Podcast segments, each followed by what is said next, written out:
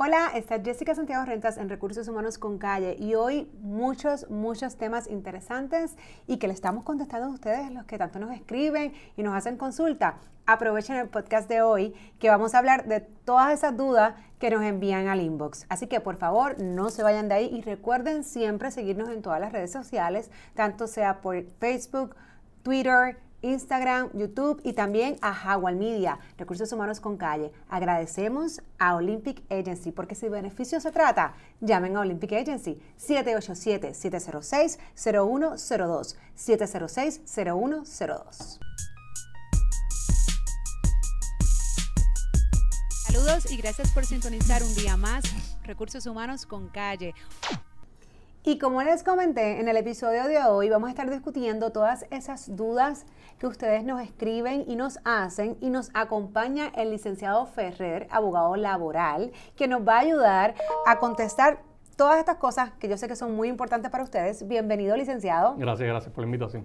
Pues mire, yo acá hice como una recopilación de varios de los temas que, que, las personas que nos escuchan o nos ven nos envían, así que para nosotros es bien importante, ¿verdad? Que en la medida que podamos eh, contestar eh, esas preguntas. Y comenzamos, el licenciado, con el salario de los meseros. Yo sé que hay muchas dudas en Puerto Rico porque sabemos que tenemos un salario mínimo federal. No obstante, del mismo modo, hay un salario mínimo para la clasificación o los puestos de trabajo de mesero y que eso también conlleva que va atado de unas comisiones y cómo y, cómo se pagan o no se pagan, yo creo que es bien importante no solamente para los meseros, sino también para los dueños de restaurantes, que a veces pues son patronos pequeños y no conocen cómo hacer este pago correctamente. Correcto, definitivo. Sí, eh, lo primero que hay que distinguir en esto es qué tipo de patrono soy yo, si me aplica la ley federal o no me aplica la ley federal. Y eso, hay unos criterios, ¿verdad? Pero básicamente cualquier negocio que tenga 15 eh, empleados más o que esté en el comercio interestatal o que, o que genere más de medio millón de dólares en venta, va a estar regulado por el Fair Labor Standards Act, que entonces pone unos requisitos en particular. La ley de aquí no habla mucho de lo que es empleado. Y licenciado, eh, quiero, quiero detenerme acá, porque cuando hablas del negocio interestatal, pues es bien común, especialmente en la industria de restaurantes, que pertenezcan, porque eso es tan sencillo como tener una TH. Y pues obviamente sabemos que la mayoría de los restaurantes pues cobran por medio de, de sistema POS eh, o de crédito o lo que fuese, donde pues ah, se envuelve la transacción de una tarjeta de crédito o una TH. Correcto, o, compran parte de los productos que ellos venden, los compran eh, de manera internacional, pues ya estarían en el comercio interestatal. Así que la mayoría de los patronos van a estar. Okay.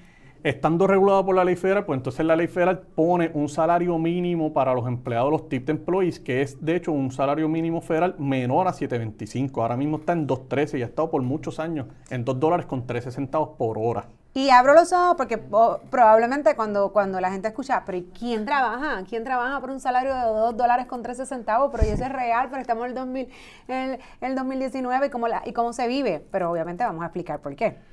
Sí, porque no es obviamente que por hora el empleado termine ganándose los 2 dólares con 13 centavos. Es que eso va a ser el salario mínimo que el patrono le va a aportar para propósitos de entonces utilizar las propinas que cobra ese empleado para entonces llegar al salario mínimo federal que es 725 y sobrepasarlo al nivel que sea.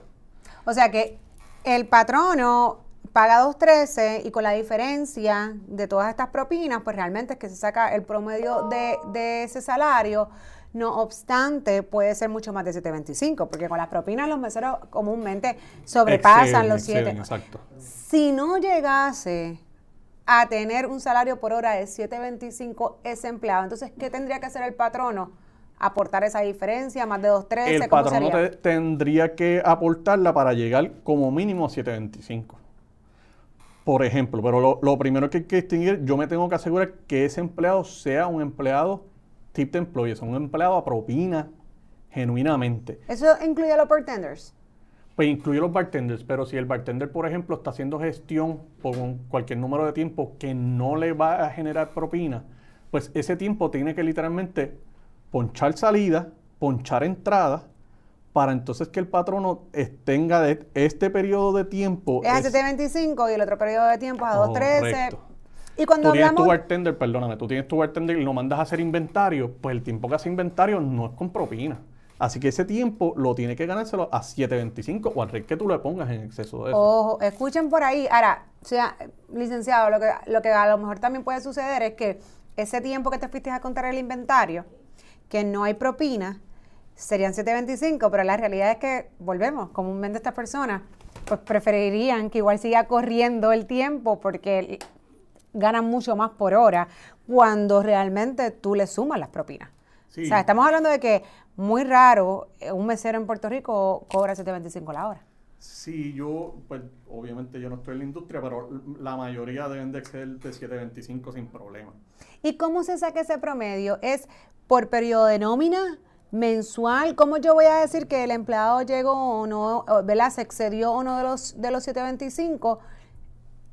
Semanal, diario, periodo de nómina, si es quincenal o bisemanal, mensual, ¿cómo, cómo lo eh, toma en consideración? Por periodo de nómina. Vamos a parar un momento para que conteste esa pregunta porque su micrófono se desconectó. Ay. Juanca, me dices. Si puedo hablar. Hello, hello, ¿Hago la pregunta completa? No me acuerdo cuál escucha, era. Me escucha, Ah, ¿cuándo es que se paga? ¿Cómo se calcula? ¿Cómo se calcula? Exacto. Tú me dices, Juanca. Ok, si quieres mirar la cámara, a tu cámara, uh -huh. recorto y hablo. 3, 2, 1. ¿Y cómo entonces el patrono va a saber eh, si ese empleado excedió o no excedió. Me explico. Va a ser en la semana, va a ser por periodo de nómina que puede ser quincenal o bisemanal o va a ser mensual. Cuando yo hago ese corte y digo, o es, o es, diario. No, tiene que hacerlo por periodo de pago. En periodo de pago se computan las horas trabajadas, se computa cuánto eh, ganó de propina para entonces decir excedió, no excedió, a qué nivel quedó, para entonces el patrón saber, pues entonces yo tengo que ¿Tengo que aportar o no tengo que aportar? Lo tendré que hacer por periodo de pago. Y en el caso de los empleados que comparten las propinas, ¿eso es legal? ¿Eso se puede hacer sí o no? Esto es una cuestión más de motivación y de esfuerzo, porque a lo mejor entonces hay empleados que se pueden esforzar más y ganan lo mismo que otros. ¿O es solamente ese tema o es un tema ilegal? No se supone que sea así. ¿Cómo se puede hacer, se puede hacer. La cosa es que hay unas regulaciones para hacerlo. Lo primero es que tú vas a hacer un pool de propinas con aquellos empleados que también reciban propinas. No vas a compartir las propinas con, gente, con empleados que no tengan. Por ejemplo, con los cocineros. Correcto, correcto. Con el, empleado que es de limpieza que no recibe propina ninguno, pues eso no se puede hacer. Ya identificando, pues mira, este es el pool de empleados que sí va a recibir propinas, pues entonces, ¿qué voy a hacer? Pues hay una regulación. El Fair Labor Standards Act tiene un reglamento donde dice, pues tengo que tener una cajita en particular. Por eso es que se ven las cajitas plásticas transparentes donde se pone la propina allí, porque la regulación requiere, mira, todo tiene que estar visible a todo momento qué tipo de propina está entrando allí.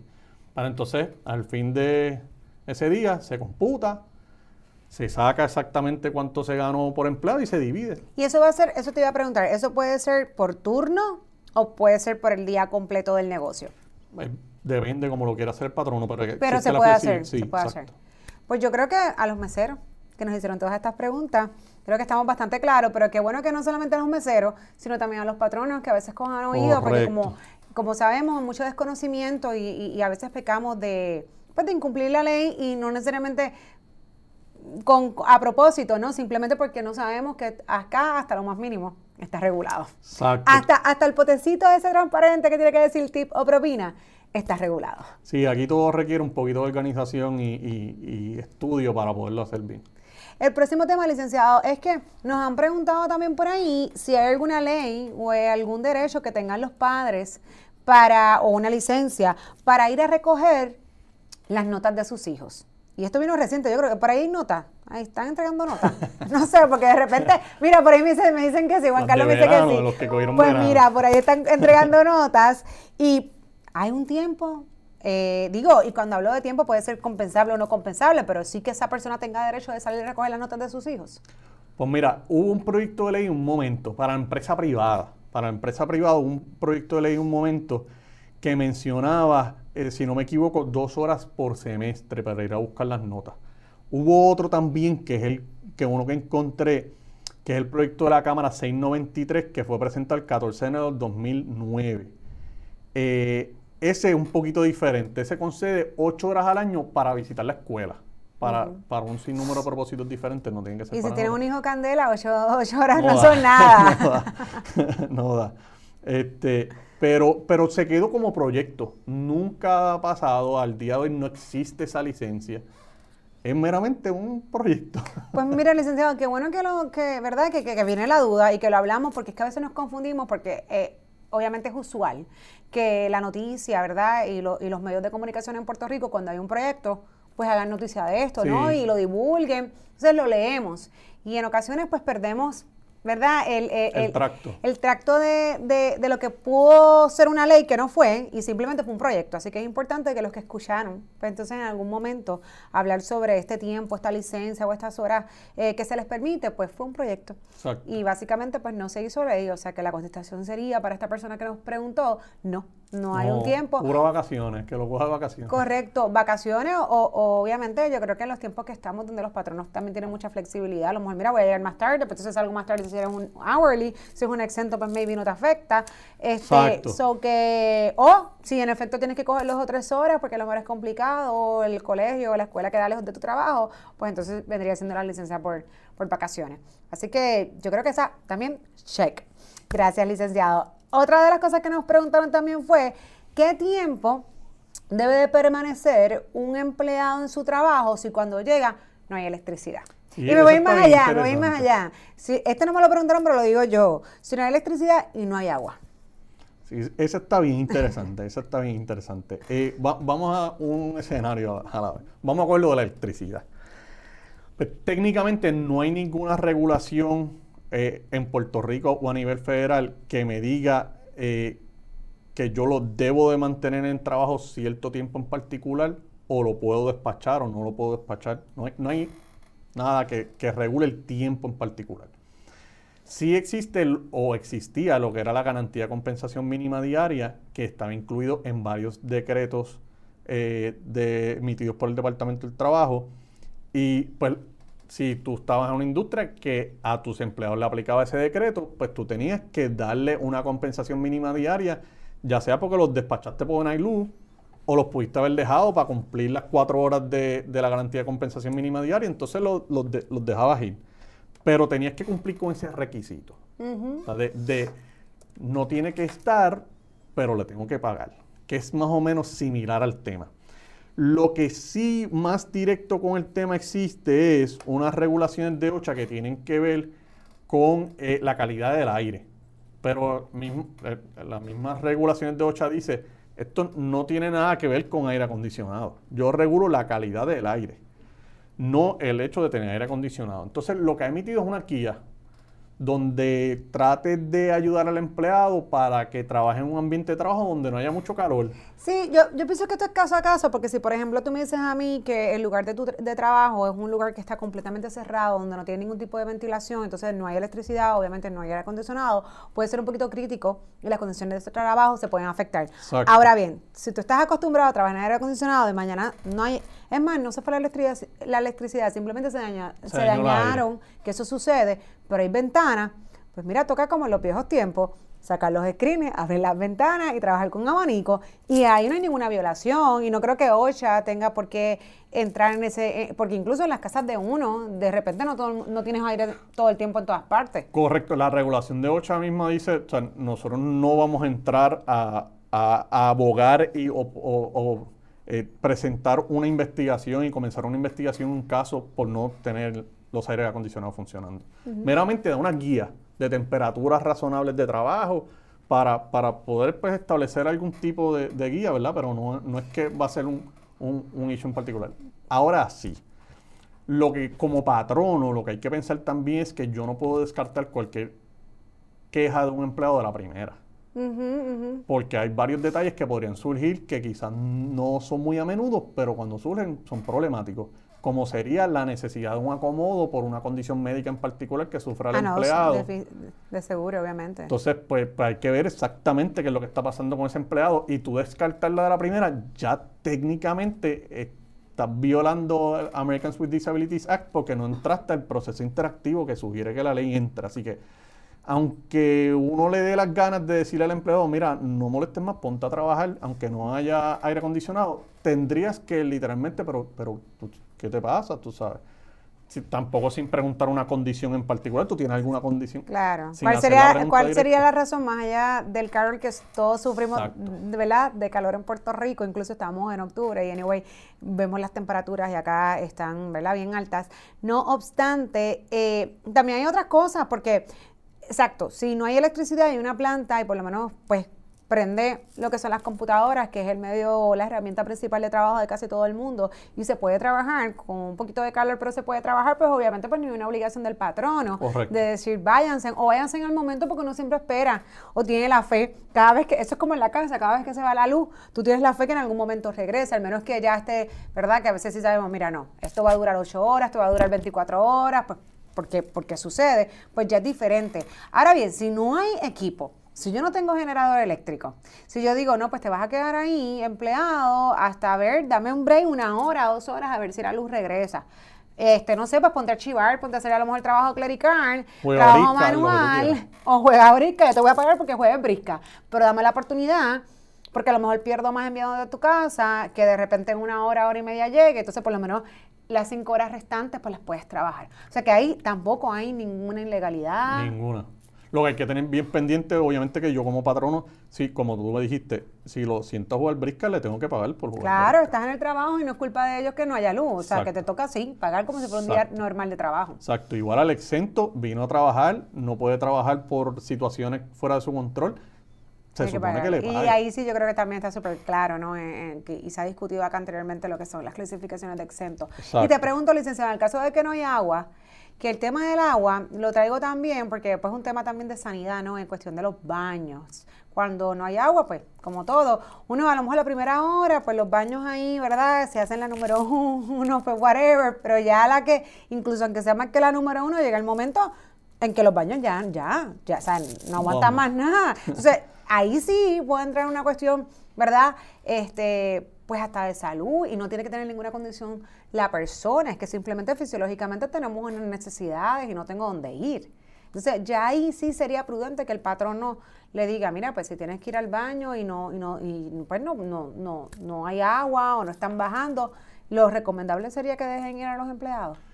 Pues mira, ya lo que pasa es que para propósitos de el tema de agua en particular, ya sí hay unas regulaciones de OSHA que sí aplican y sí requieren que en el lugar donde haya un grupo de empleados haya agua potable suficiente para limpiarse las manos, ir al baño, lavar comida y hacen un, un listado de cosas que se supone que, que el empleado puede hacer con agua.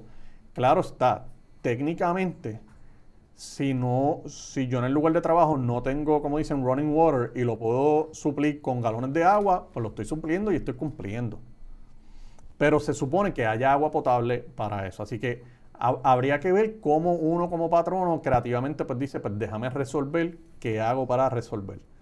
Pero se supone que haya agua. Y ahí sí he tenido situaciones que me han consultado los patronos donde vienen, mira, estoy sin agua, acaba de llegar un inspector de OCHA, ¿qué hago? Pues, ahí hay un nicho. Bueno, la primera contestación es tienes un issue. La segunda es vamos ahora a manejar el issue. Eh, la, otra, la otra consulta por acá, licenciado, es tarjeta de seguro social. Hay empleados que me han dicho, pero es legal. Bueno, vamos a empezar con que, ah, que me pidan el seguro social. Sí, obviamente tienen que dar el seguro social. No hay un modo de que yo te pueda pagar como empleado si no tengo se- seguro social. Correcto. Porque eso va a lo que tú recibes todos los años, ¿verdad? Que es la W2, que entonces ahí están tus contribuciones o IRS va haciendo. O sea que sí tienen que dar el seguro social. Ahora, que la, digo, no la tarjeta, la copia de la tarjeta está en el expediente de un empleado. ¿Hay un issue con eso? ¿Hay un, Ninguno. Incluso, y, y me corrige, licenciada, pero si hablamos de lo que es I-9, ¿no? Que es el documento de inmigración, ¿no? Que pues básicamente el que autoriza a, a las personas a trabajar en los Estados Unidos y, una, y parte de las evidencias o de esos support documents que de- deben de ir anejados pudiese ser la tarjeta de seguro social. Uno de ellos es la tarjeta. exacto. Exacto. Digo, si me dan el pasaporte no necesito otro, pero si fuese la lista B y C, uno de ellos puede ser la tarjeta. Entonces, hay personas que incluso yo lo he tomado en adiestramientos donde, pues si tú no, no hay la necesidad Y a lo mejor por eso es que la gente se confunde de guardar esos documentos. Una vez tú tengas tu I-9, tú estás en cumplimiento. Ahora, lo que siempre se me ha dicho es si tú no vas a tener los support documents de uno, no los tienes de ninguno. Ahora, si los vas a tener de uno, los tienes de todos. Bueno, la regulación de la I9 se supone que uno guarde los supporting documents, que uno utilizó para identificarlos. Siempre, porque fíjate, en el Departamento de Trabajo Federal a veces dan como otras cositas. La regulación dice que supone que los guarde. Y entonces, lo que hubo, creo que fue, si no me equivoco, 2015, que hubo entonces que salió la regulación de cómo guardarlos electrónicamente Claro, porque ahora se permite. O sea que con más razón, pues entonces si ahí te dice, ahí es obvio de que debes de tener entonces ese documento para la I9, pero si no igual como parte de tus documentos de, de, contratación, ¿no? De reclutamiento que tú le digas a un empleado, me vas a traer todos estos documentos para hacerte empleado. Y pues dentro de esos documentos, obviamente porque van a estar en el FER del empleado. O sea que no hay ningún tipo de ¿verdad? De, volvemos de ilegalidad o, No hay ningún tipo de ilegalidad ninguna. De hecho, lo que existe sí es la ley, eh, la ley 207 del 2016, del 2006, perdón, que sí establece, pues mira, una vez yo tengo el número de seguro social, ¿cómo hago con ese seguro social? ¿Qué hago? ¿Cómo lo protejo? Entonces dice, pues tiene que ser confidencial, no puede estar accesible a, a, ningún empleado que no sea obviamente los necesarios de la administración, no puedo utilizarlo en los carnets de identificación como número de empleado. Podría hacerlo si cojo un relevo del empleado diciendo que sí se puede hacer, pero pues... Claro que comúnmente eso es lo que se hace, si es que, que ya eso yo no lo, yo eso yo no lo veo, pero si, si fuese el caso de que tuviesen algún ID, ¿no? una identificación, que se vean los últimos cuatro, que realmente sí la ley lo que hace es que te da las guías para proteger ese número, pero no es que tú no lo puedas tener ni guardar una copia de esa tarjeta. Correcto, no, la misma ley dice, esto no impide que tú obtengas la información, ni prohíbe cualquier proceso que haya que cumplir con la ley de inmigración, con las leyes de inmigración, como es con ley 9. Lo que dice es, una vez tú lo tengas, ¿qué tienes que hacer con eso? Entonces, voy a, voy a brincarme unos, porque eh, más o menos va en la misma línea, y a pesar de que me lo preguntaron, esto es algo que muchos patronos más que empleados me preguntan. Y es negarse a dar documentos que el empleado ya haya firmado y estén dentro del expediente. Por ejemplo, el expediente del empleado es el expediente, ¿verdad?, que se guarda, que básicamente es la vida de ese empleado durante, durante, durante el tiempo que, que trabaja para ese patrono. Que es un expediente que obviamente quien único tiene acceso o quien guarda, básicamente quien fiscaliza, es el patrono, que en la mayoría de las ocasiones es el Departamento de Recursos Humanos, que debe ser confidencial, que nadie debe tener acceso a esto, excepto las personas que la compañía identifica como los custodios. Ahora bien, por, precisamente por estas reglas que no está accesible para, para, para todo el mundo, tampoco está accesible para el propio empleado. No obstante, yo tengo un empleado que se acerca y me dice, yo quiero ver mi expediente, o yo quiero copia de mi expediente, o yo quiero ver tal documento de mi expediente. ¿Qué se hace en esos casos? Yo te diría que la mejor contestación para casi todo va a ser depende, ¿verdad? Pero, pero yo creo que hay que distinguir exactamente qué contiene el expediente y qué yo le voy a dejar ver inmediatamente o qué puedo poner un poquito de resistencia para no enseñarle. De entrada, si yo tengo la práctica de hacer una oferta de empleo por escrita o firmarle un contrato de empleo a, en el proceso de reclutamiento o tengo cualquier tipo de otro contrato de empleo, confidencialidad, no competencia, eh, conflicto de intereses, lo que sea, la mejor práctica debe ser que al momento de la firma yo le doy una copia al empleado y que el empleado se lleve copia. Yo creo que eso es lo común, pero suele suceder que obviamente pues los empleados lo, eh, lo pierden. Lo pierden, pasa mucho tiempo, se regresan a solicitarlo. ¿Cuál debería ser la respuesta en ese caso? Estamos conscientes que lo firmaste y que, lo, y que está en el expediente, pero yo te lo di, yo te lo entregué. Exacto. ¿Te lo tengo que volver a entregar? Sí, yo, yo por eso usualmente pongo en los contratos cuando los redacto, pongo una certificación adicional, además de la firma, de que recibí copia. Para yo poderle decir al, al empleado, mira. Tú te lo llevaste. Tú te lo llevaste. Yo no me negaría para los contratos, yo no me negaría a entregárselo porque técnicamente el contrato sigue vigente y yo le estoy exigiendo al empleado que me cumpla con ciertas disposiciones del contrato y yo negarle copia del contrato no hace mucho sentido. ¿Y las amonestaciones? Ese es el otro detalle. El resto del contenido del expediente técnicamente es un contenido eh, que es propiedad del patrono, que se puede entender que es totalmente confidencial. Sí hay que tener pendiente la ley de, de, igualdad salarial que dice, pues mira, esta información tú no la puedes categorizar como confidencial, que es pues, lo que se gana el empleado, ¿verdad? Pero excepto eso, el, el resto no debe haber controversia ninguna de que es propiedad, uno, del patrono y dos, de que es confidencial. O sea que, en, en, en otras palabras, yo te di una amonestación hoy y tú la firmaste y yo te di copia. Y pasaron seis meses y te di una suspensión y tú la firmaste, yo te di copia. Y pasó un año y medio y tú las perdiste me las vienes a solicitar, yo te puedo decir, no te las voy a dar, yo te las di cuando te las tuve que dar y eso es parte de mi expediente. Exacto. Exacto, pero tienes que tener la documentación suficiente para tú poder decir, o bueno, no es que tienes que tenerla, es que idealmente tienes la estructura suficiente para poder decir, esto no es una firma de recibido, tú te llevaste copia. Y pues, como dijiste ahorita también, si estamos hablando de amonestaciones, pues el empleado debió de haber recibido copia. Hay un caso que describe la amonestación escrita como aquella que el patrono le da por escrito al empleado y el empleado la, recibe, copia de esa. Así que, pues, tienes que en algún momento darle copia al empleado. Que después la quiera, yo me negaría. Ok. Y te pregunto, ¿solicitud de dinero o recolectas? Eh, sabemos, eh, yo, yo creo que esta, este lenguaje se utiliza en casi todos los manuales donde no se permite ningún tipo de recolecta eh, de, de ningún tipo. Pero Sabemos que también eso pues muchas veces no lo cumplen y a veces por buenas causas, porque no voy a decir que no, vamos a suponer que tenemos un compañero que está enfermo, que está pasando por una situación difícil o incluso a veces los hijos de compañeros que también están pasando por situaciones difíciles, entonces entre los, entre los empleados pues hacen sus colectas de dinero, etcétera. Eh, pero entonces, ¿qué pasa con esto? Que hay veces que entonces hay, hay, hay empleados que, que no quieren o, que no quieren que les hagan ese acercamiento o a veces el mismo patrón, entonces, que dice en otras ocasiones, mira, vamos a recoger dinero para beneficio de tal persona, entonces dice, pero ¿hasta qué punto mi patrón no me está pidiendo dinero para ayudar a otro y porque yo lo tengo que hacer? Entonces, ¿verdad? Digo, y aquí estamos sacando la empatía aparte porque no es lo que estamos juzgando. Aquí lo que estamos juzgando es pues el que también dice, yo me siento incómodo, yo no quiero que me hagan ese acercamiento. Entonces, ¿cómo, cómo, cómo eso realmente, verdad, eh, en un marco legal se podría definir? Pues mira, eh, hay que ver, como tú dijiste ahorita, es bien común en, eh, tener una política de eso incluida en el manual de empleado. Hay que tener cuidado porque sí hay unos requisitos que le aplicarían a, ese reglamento, a esa política en particular, bajo el National Labor Relations Act. Independientemente yo tenga una unión o no, el National Labor Relations Act exige unos requisitos para ciertas políticas y esa es una de ellas. Eh, la otra sería la de social media, que es la, que usualmente todo el mundo se enfoca. Pero en esa en particular, pues hay que ver cómo está redactada para ver si cumple o no cumple con los requisitos del, del NLRB. Eh, así que hay que tener cuidado como uno la redacta. Suponiendo que es redactada bien, yo podemos prohibir ese tipo de conducta en el trabajo sin problema.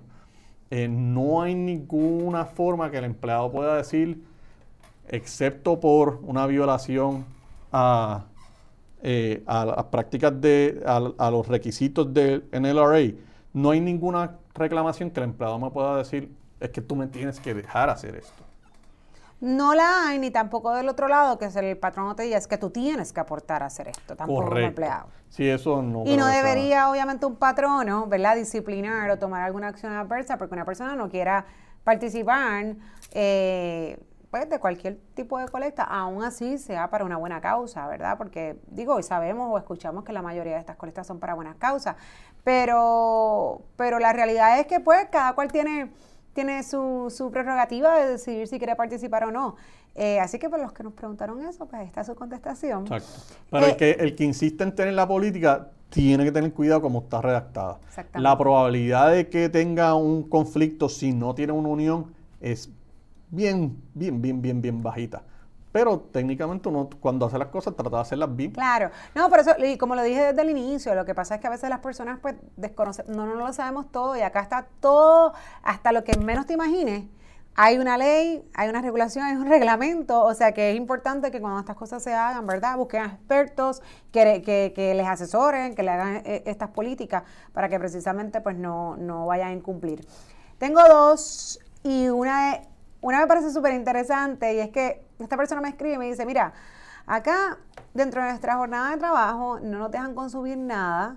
Eh, solamente agua y tiene que ser en un vaso plástico. No voy a mencionar el patrono, pero es una, ¿verdad? Se dedica a, la venta retail eh, de alimentos, entre otros, como si fuera un supermercado, dice, no nos permiten beber nada que no sea agua y tiene que ser en un vaso plástico, donde pues, me imagino yo, yo creo la, que esto tiene que ser pues para saber que lo que está viendo es agua y que no, pues ahí hay un montón de jugo y un montón de cosas, ¿verdad? Evitando yo, pienso, porque recuerdo que antes en las tiendas le decían a las muchachas que tenían que llevar carteras como clear, pues por la cuestión de los robos o lo que fuese. Este, entonces no les, pero durante su jornada, Igual si se quieren beber un café o lo que sea, eso no, ni jugo ni nada, tiene que ser agua.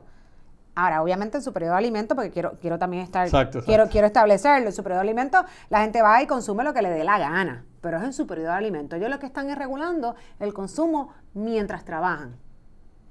Sí, eso está bien interesante. No, no lo había visto antes, pero es parecido al tema que discutimos ahorita.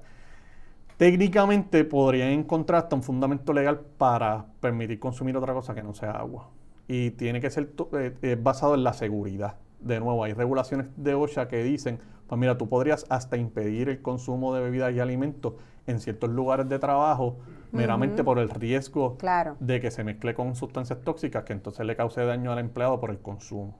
Así que pueden haber industrias donde tengan lugares de trabajo que le dicen no.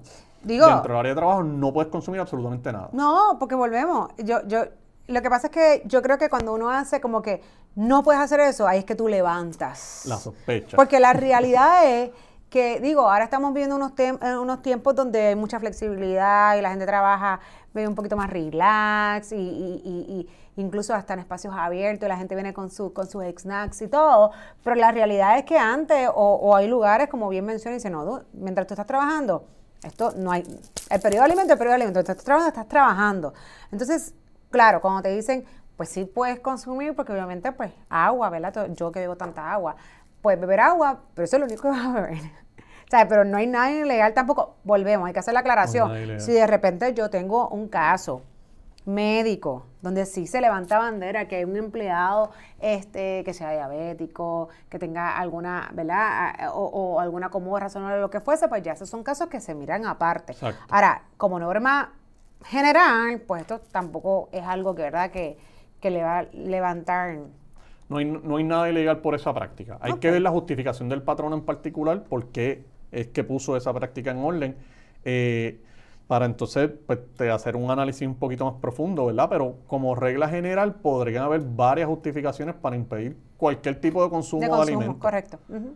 Entonces, la última que me parece interesante, yo la he visto bastante, es esta empleada o este empleado que renuncia, pero renuncia, pero es como si no renunciara porque sigue llamando, incluso dando instrucciones, porque tiene un puesto gerencial y llamando al trabajo en ocasiones que no sé si pasa en esta consulta, pero incluso hasta van físicamente y se presentan allí como que pues yo sigo viniendo porque esto es como costumbre.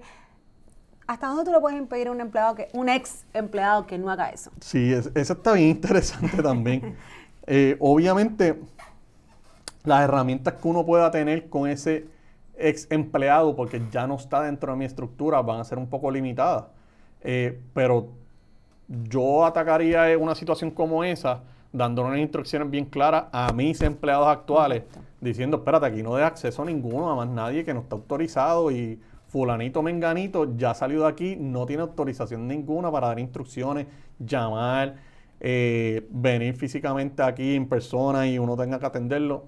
Correcto, yo creo, yo, yo pensé lo mismo cuando lo, cuando lo leí, pues yo dije, la realidad es que qué, injerencia o, realmente qué comunicación tú deberías tener con un ex, un ex empleado, porque del mismo modo que tú dices, cómo él sigue comunicándose, tú mismo como patrono, como tú vas a llamar a un ex empleado decirle, haz esto, o sea, tampoco le vas a dar instrucciones, o sea, que básicamente tú lo debes de manejar con los empleados internos, con los que te quedan adentro. Ahora, ahora bien, si pudiese sentar a un empleado y decirle, mira, está rotundamente prohibido Y, y, by the way, eh, pudiese haber alguna acción disciplinaria si, están compartiendo información que es confidencial o, información que es valiosa de la empresa, que tú sigues comunicando con una persona que ya no, eh, yo creo que eso es hasta crítico, eso es sumamente delicado, porque pues tienes una persona allá afuera que sabe mucho y que encima le sigues diciendo y sabrá Dios está hasta con un competidor que esas cosas pasan. O sea que básicamente lo que tendrías es que sentar a esas personas internas que todavía son empleados y tener esta comunicación con ellos. Sí, yo creo que lo, más saludable sería establecer un método en particular donde el patrón o el Departamento de Recursos Humanos dé una notificación al resto del personal de que ya cierta persona ya no es parte de la estructura. Eh, y hacerlo de una forma en particular para que cada vez que haya esa situación tú notifiques al resto del personal de la misma manera. De forma que no se vea, no traiga sospecha la salida de una persona versus la salida de otra porque se notificó de forma diferente o se trataron de forma diferente una manera bien normal, bien rutinaria de una notificación. De forma que eh, a partir de esa fecha todo el mundo esté bien claro que no hay forma de recibir instrucciones ninguna. Depende de la complejidad tuya como patrono, quizás sea más fácil atender esta situación si tú tienes un oficial de seguridad, si tú tienes, estás en, en un local físico donde tienes un portón de entrada, pues tú puedes dar instrucciones en particular a la persona de la entrada, sin dar detalles a más nadie del personal, mira, fulanito, menganito, no puede entrar más aquí. Eh, así que todo depende de la estructura que tú tengas, pero yo lo trabajaría internamente, uno con la notificación al resto del personal, ya esta persona no es parte de la estructura, y dos, tratando de dar instrucciones más específicas, sobre todo las personas que recibían instrucciones, compartían información con esa persona, diciendo, pues mira, ahora tu punto de contacto es, o la nueva persona que va a estar ocupando esa posición temporalmente o permanentemente es esta, buscando que haya una transición lo más rápido posible, de forma que el empleado entienda, ya no hay duda que esta persona no es parte de la estructura, tengo que alinearme con lo existente ahora. Excelente, pues gracias mil licenciado por este popurrí de, consulta que, que, yo sé que a veces es muy difícil y, y, y, by the way, en ocasiones le, le, contesto a las personas que nos escriben porque sería irresponsable de parte nuestra eh, poder contestar en ciertas cosas sin tener todos los elementos ¿no? y los factores de, de juicio. Así que tratando de, de dar la más información posible, le agradezco mil que haya podido compartir con nosotros en el episodio de hoy. Y esto es Recursos Humanos con Calle. Gracias mil por siempre sintonizarnos.